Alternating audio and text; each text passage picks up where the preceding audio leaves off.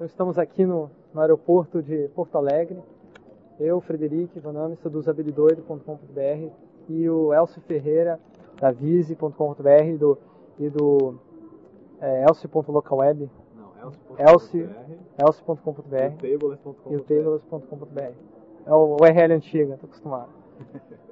É, então, a gente acabou de participar de um evento em que houve duas visões é, muito contrastantes, que é o desenvolvimento baseado nos, nas ferramentas e também nos próprios propósitos do open source, comunidade de software livre, e o desenvolvimento com as ferramentas e baseado na é, é ferramentas software proprietário baseadas na ideologia assim, comercial, lucro, enfim, modelo tradicional de negócio.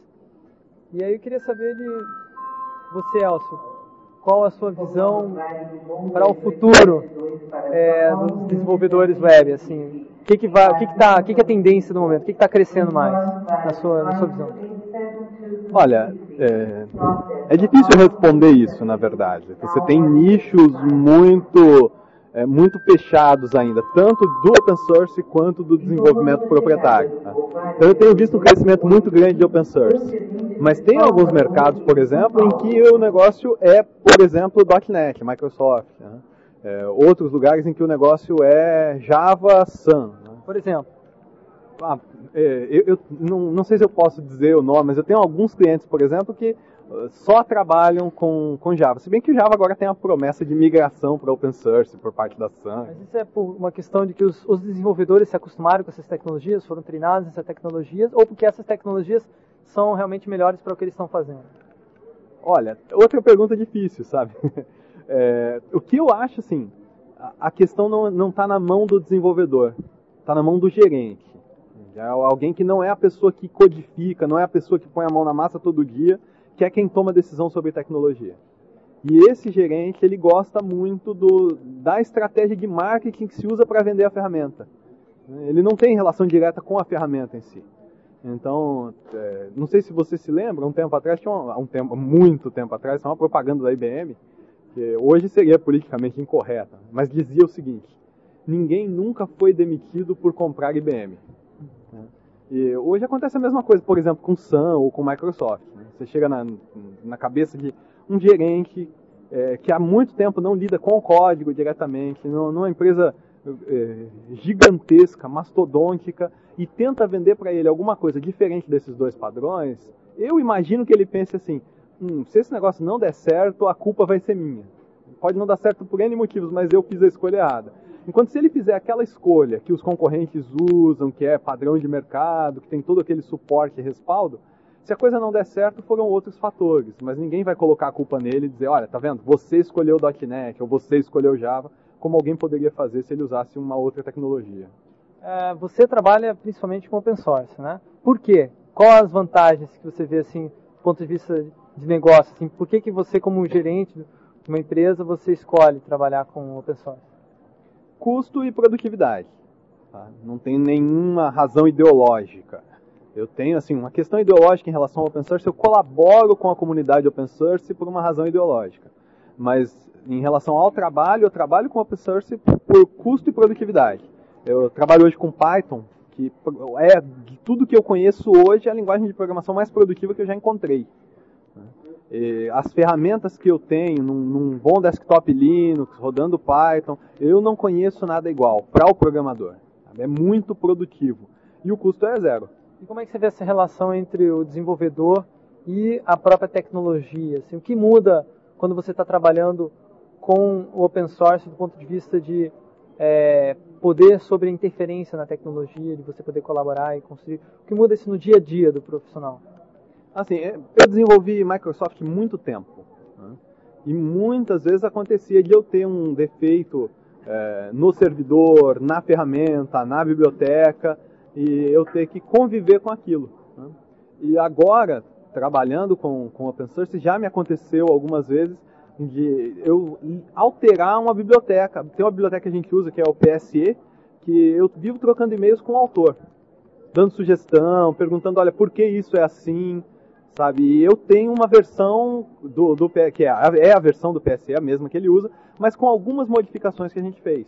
Uma maneira de controlar essa alteração e tudo, mas é, ela é específica para o meu projeto. Seria para o desenvolvedor é, Microsoft, seria como se você pudesse ter um IS com a cara de cada cliente, sabe? Ter um .NET com a cara de cada cliente, né? com o, o defeito que, você, que te incomoda consertado por você mesmo e assim por diante. E a curva de aprendizado para você entrar numa tecnologia open source?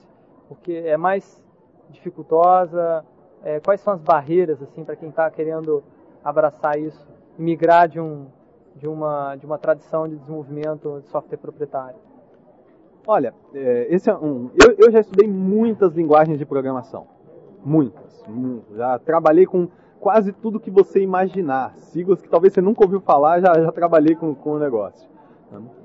Quando eu encontrei Python, foi uma dica de um amigo nosso em comum, inclusive, o Jonas Galvez, né?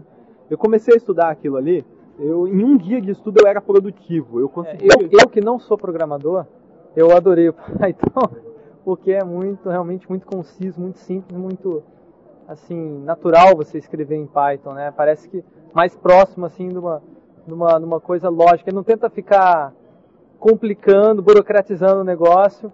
Não, também não tenta tentar emular uma linguagem natural, assim, que os seres humanos falam. É uma coisa que você sabe que está falando com a máquina, o mínimo necessário para entender, fazer o que você quer, né? Então, eu, eu posso falar por mim, na verdade. Né? Nunca estudei esse assunto, nada disso.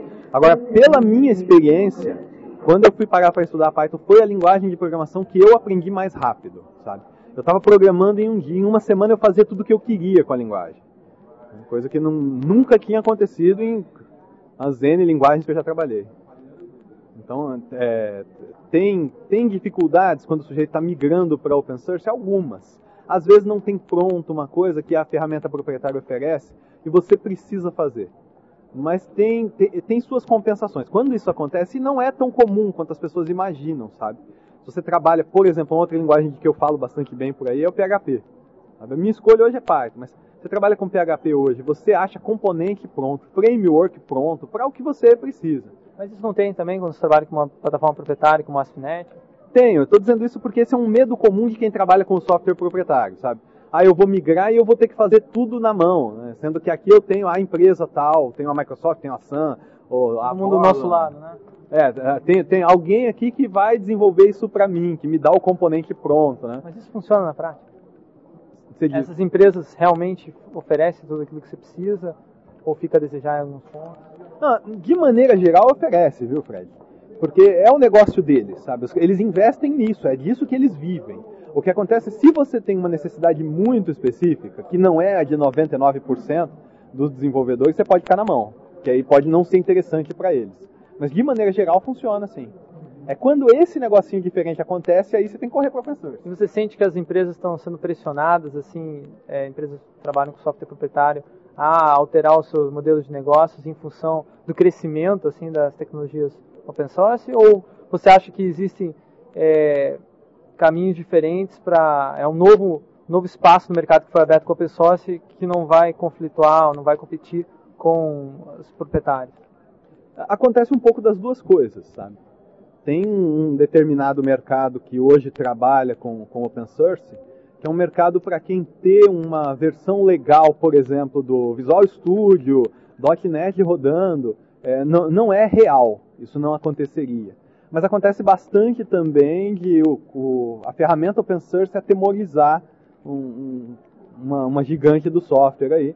E da, das gigantes até acordarem. O open source tem esse lado bom também. Você pode ter o seu modelo de negócios proprietário e aprender com o open source. É o caso, a gente viu hoje no evento lá, a Microsoft está com uma estratégia muito aberta em relação aos desenvolvedores comunidade. É, a gente ouviu palestra hoje da Microsoft falando sobre compatibilidade entre navegador, sobre uma ferramenta desenvolvida pela comunidade para o framework .NET. Seguir padrões abertos. A ideia de seguir os padrões. Sim. Então, isso naturalmente é uma consequência do movimento open source.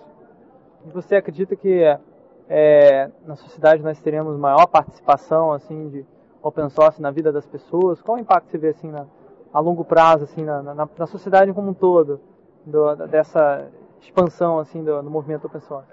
Eu não sei. Eu não sei mesmo, é difícil que dizer, sabe? Eu não, não tenho nenhuma especialidade. Eu posso te peraí, peraí, é o seu, é o seu avião, hein? É, tem que ir embora. Tchau, pessoal. Até tchau, o próximo. Tchau.